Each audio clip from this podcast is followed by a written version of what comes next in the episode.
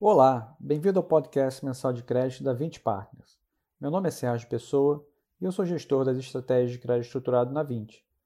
Hoje eu vou falar sobre a performance em agosto do 20 Crédito Estruturado Selection Advisory, que eu vou chamar de VCE, e comentar sobre as perspectivas do fundo para os próximos meses.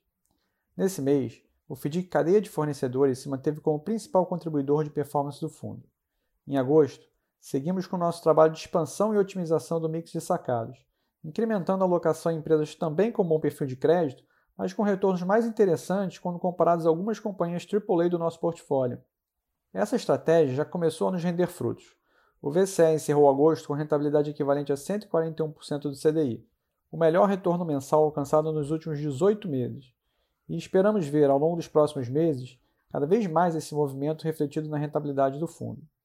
Além disso, nesse mês conseguimos manter uma alocação de direitos creditórios bastante saudável, o que também ajudou na boa rentabilidade mensal.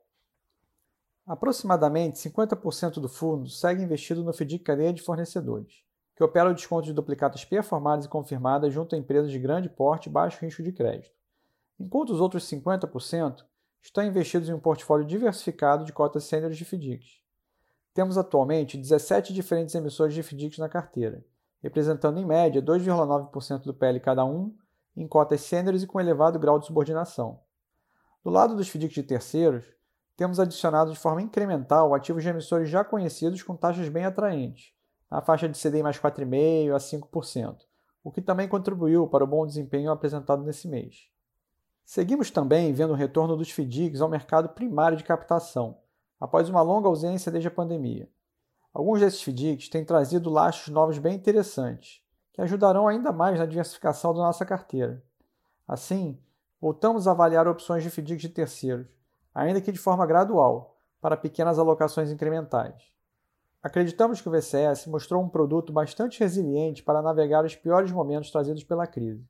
E agora, já vemos ótimas oportunidades para retomar uma alocação mais assertiva, seja com novos convênios ou em novas emissões de FDICs, de modo a entregar uma rentabilidade cada vez mais interessante para nossos clientes. Bom, vamos terminando por aqui hoje.